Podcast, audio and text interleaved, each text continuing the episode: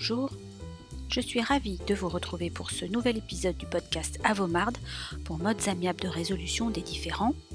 Si ce podcast vous a intéressé dans les épisodes précédents, n'hésitez pas à le partager, n'hésitez pas à vous abonner et à me mettre une note sur les différentes plateformes, ce qui permettra à d'autres de le connaître. Je suis Sonia Koutchouk, avocat et médiateur, et aujourd'hui, je vais continuer à vous parler des émotions. Alors vous êtes prêts? C'est parti Lorsque vous venez à mon cabinet, vous êtes parfois en colère, parfois résigné, effrayé, désabusé ou encore perdu, anéanti par la nouvelle d'une séparation ou d'un procès qui vous est intenté, parfois même déprimé. Je vous questionne pour savoir où vous en êtes, ce que vous ressentez à ce moment précis, pour vous éviter de prendre des décisions inconsidérées, irrationnelles ou qui ne sont visiblement pas prises dans votre intérêt. Pour comprendre aussi qu'il peut y avoir des étapes pendant lesquelles il est inutile de vous proposer une solution juridique parce que vous n'êtes pas prêt à l'entendre que ce n'est pas le bon moment. Dans l'épisode précédent, je vous ai expliqué les émotions et les liens avec le cerveau, je vous invite à le réécouter si besoin. Dans cet épisode, je vais partager quelques trucs et astuces pour tenter de faire face à ces émotions, et je vais d'abord m'attacher à la distinction entre sentiments, sensations et émotions. Une émotion, je vous l'avais dit, est une réaction physiologique à une stimulation. C'est un mouvement vers l'extérieur qui ne dure que quelques minutes. Elle perçoit un stimulus par l'un de nos cinq sens, puis notre cerveau analyse et déclenche la charge de l'émotion. Le corps réagit, se mobilise pour agir ou pour fuir par exemple, et entraîne une expression physiologique comme des pleurs, des tremblements. Il ne faut pas confondre avec notre sensation. Une sensation, c'est l'information procurée par les organes des sens. Elle dure tant que dure la stimulation. Nos sensations internes, comme gorge sèche, main moite, nœud à l'estomac, nous renseignent sur nos émotions, car les émotions sont des informations transmises par le corps. Il faut également les distinguer des sentiments. Le sentiment vient du latin sentire, percevoir. Nos sentiments sont donc des réactions à une représentation que l'on se fait de quelque chose. Ils expriment ce que l'on perçoit d'une situation et des pensées qui sont associées. Contrairement à l'émotion qui est brève, le sentiment est un état affectif durable et complexe. Ce sont nos pensées que nous n'arrivons pas à lâcher et non l'émotion qui persiste.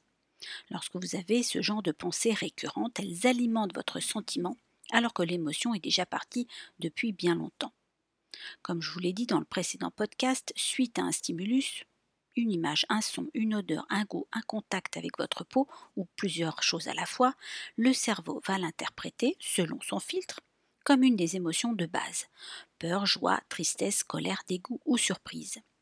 Une émotion est donc une information que notre corps nous donne à travers le déclenchement de réactions physiologiques. Pourquoi je vous parle de cela? Parce que lorsque vous venez me voir, je fais face à deux types de situations. Des exemples. Le premier. Je reçois un homme et une femme qui veut divorcer. Il a pris sa décision, qui a été mûrement réfléchie. Il est donc prêt et peut enregistrer les différentes données juridiques que je lui explique, les conséquences et les étapes de la procédure. Le second exemple, je reçois un homme ou une femme à qui son conjoint a annoncé son souhait de divorcer, ou pire, qui a reçu le courrier d'un avocat disant que son conjoint veut divorcer alors qu'il n'en avait jamais entendu parler jusqu'à présent. Les premières paroles qui me sont livrés sont ce n'est pas juste. Cette idée m'est insupportable, je suis anéanti. Que vais-je devenir? Ce n'est pas ça qui était prévu. Que vont devenir nos enfants? Vous voyez, il y a deux facettes d'un même dossier, donc des réactions différentes en fonction de l'endroit où l'on se place. Et comme je suis parfois pour celui qui annonce et parfois pour celui qui subit, je me dois de savoir comment l'autre peut réagir. L'un est prêt parce qu'il a mûri sa décision, mais l'autre subit, perçoit cela comme une violence. Ils se sont complètement perdus, il n'y a que de la souffrance. Il est impossible alors de le renseigner, car son cerveau n'a pas encore eu le temps d'assimiler la situation. Il y a un risque de débordement émotionnel. L'émotion est passée, mais le sentiment persiste. Or, un sentiment se renforce quand il est ressassé. En cas de sentiment douloureux, il est donc important de ne pas le renforcer en l'exprimant simplement comme on le ferait pour une émotion, sous peine de l'ancrer plus durablement. La seule façon de s'en libérer est de démêler les différents nœuds émotionnels et affectifs qui constituent le sentiment, ce qui se passe en premier lieu par la reconnaissance de leur existence. Les émotions réelles à l'origine du sentiment doivent donc être réexprimées corporellement de façon à s'en libérer définitivement. Nous ne sommes pas tous égaux face aux émotions, et la maturité émotionnelle réside justement dans la capacité d'un individu à être attentif à toute la gamme possible des émotions. Il faut être dans le présent, lâcher le passé, répondre et ne pas réagir à ce qui est. S'agripper au passé devient un moyen commode de rendre responsable et de blâmer les autres et les situations de la vie pour nos problèmes et nos difficultés relationnelles. Vous entendez souvent qu'il faut accueillir une émotion, mais ce n'est pas si simple. En tout cas, sur le moment, vous risquez de me dire Mais qu'est-ce qu'elle me raconte? Je ne suis pas en état d'accueillir quoi que ce soit, je souffre, je me sens mal, je me sens inutile. Et donc, j'ai deux trucs à vous soumettre. Le premier, c'est dans le cas où il faut surmonter une émotion vive dans l'instant, c'est la régulation émotionnelle avec la technique dite Tipeee l'autre lorsque vous voulez changer un des rouages de votre mode de fonctionnement avec la méthode de Brooke Castillo. La méthode Tipeee ou la régulation émotionnelle.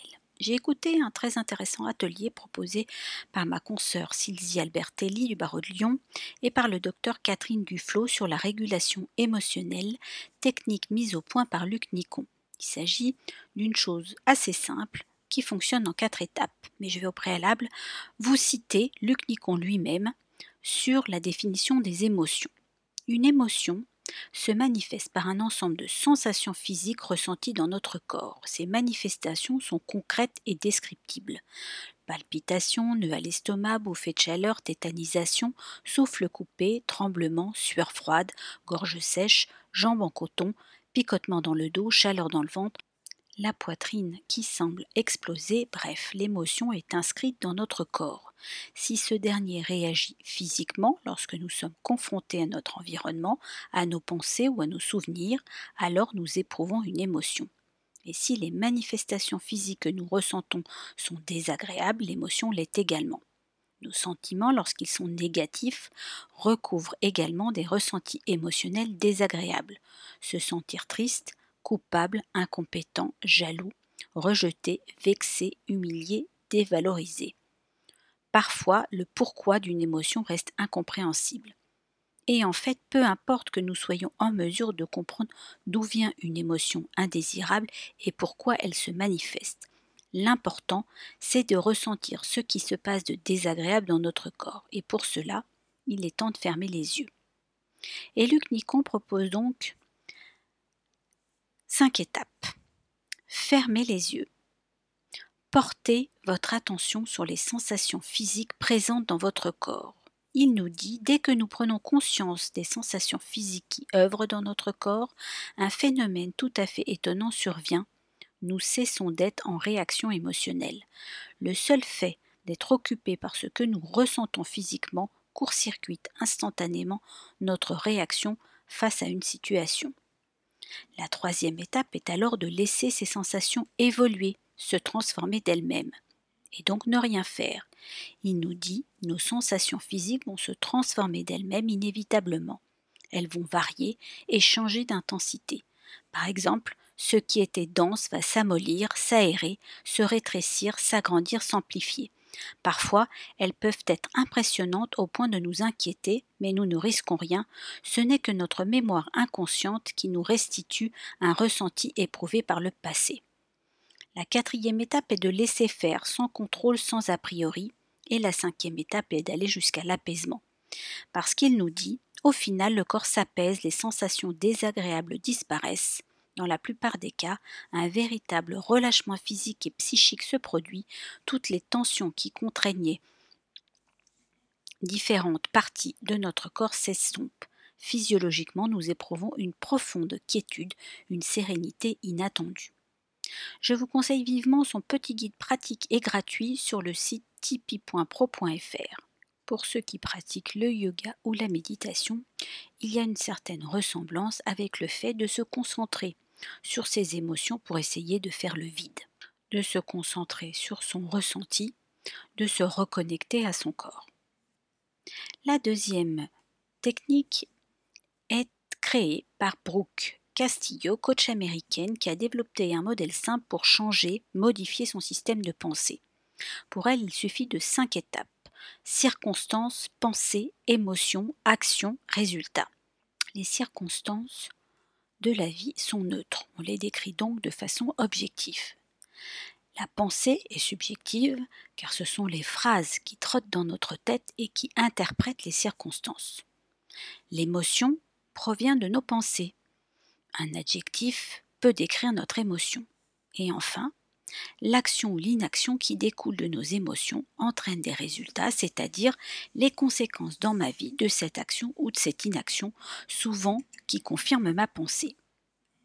On décompose donc la situation, on peut modifier le modèle si on essaie de changer la pensée à propos de la circonstance. Dans la vie quotidienne, on rencontre mille et une situations qui provoquent quand même des pensées négatives et donc qui ont des conséquences négatives sur notre quotidien. Je vous cite un exemple. La circonstance. Mon mari ou ma femme me quitte. La pensée. Personne ne veut de moi, je vais finir seule.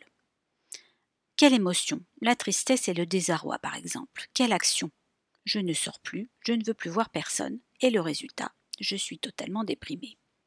Pour Brooke Castillo, elle démontre que pour surmonter cette situation et reprendre en main son devenir, il faut modifier sa pensée, la transformer. Je reprends mon exemple. Circonstance. Mon mari ou ma femme m'a quitté. Circonstance ne change pas puisque c'est quelque chose d'objectif. La pensée. Cette fois-ci, je dis on ne s'entendait plus si bien depuis longtemps. C'est que l'on n'était pas fait pour être ensemble. Je vais rencontrer quelqu'un qui me conviendra à ce moment de ma vie. Cela entraîne une émotion optimiste et une action je sors avec mes amis. Résultat, je sors de chez moi, je ne tourne pas en rond, je vois du monde et je suis entouré de mes amis qui me soutiennent et je remonte la pente. En faisant cet exercice, nous pouvons remonter jusqu'à la pensée qui a été à l'origine du résultat négatif et pour changer ce résultat dans une situation identique ou similaire, il faut commencer par changer de pensée remplacer sa pensée négative par une pensée positive pour générer une action positive et donc un résultat satisfaisant. Voilà, c'était les deux petits trucs que je voulais partager avec vous et qui vous permettront certainement d'essayer d'appréhender différemment vos émotions car finalement, notre éducation contemporaine ne nous a pas permis d'appréhender ces émotions et d'y faire face, mais plutôt d'essayer de les contourner, de les éviter. Voilà, ce podcast est maintenant terminé, j'espère qu'il vous a intéressé. N'hésitez pas à le partager pour que d'autres puissent en avoir connaissance. Vous pouvez me suivre sur les réseaux sociaux, LinkedIn et Instagram et même Twitter. Merci, à bientôt.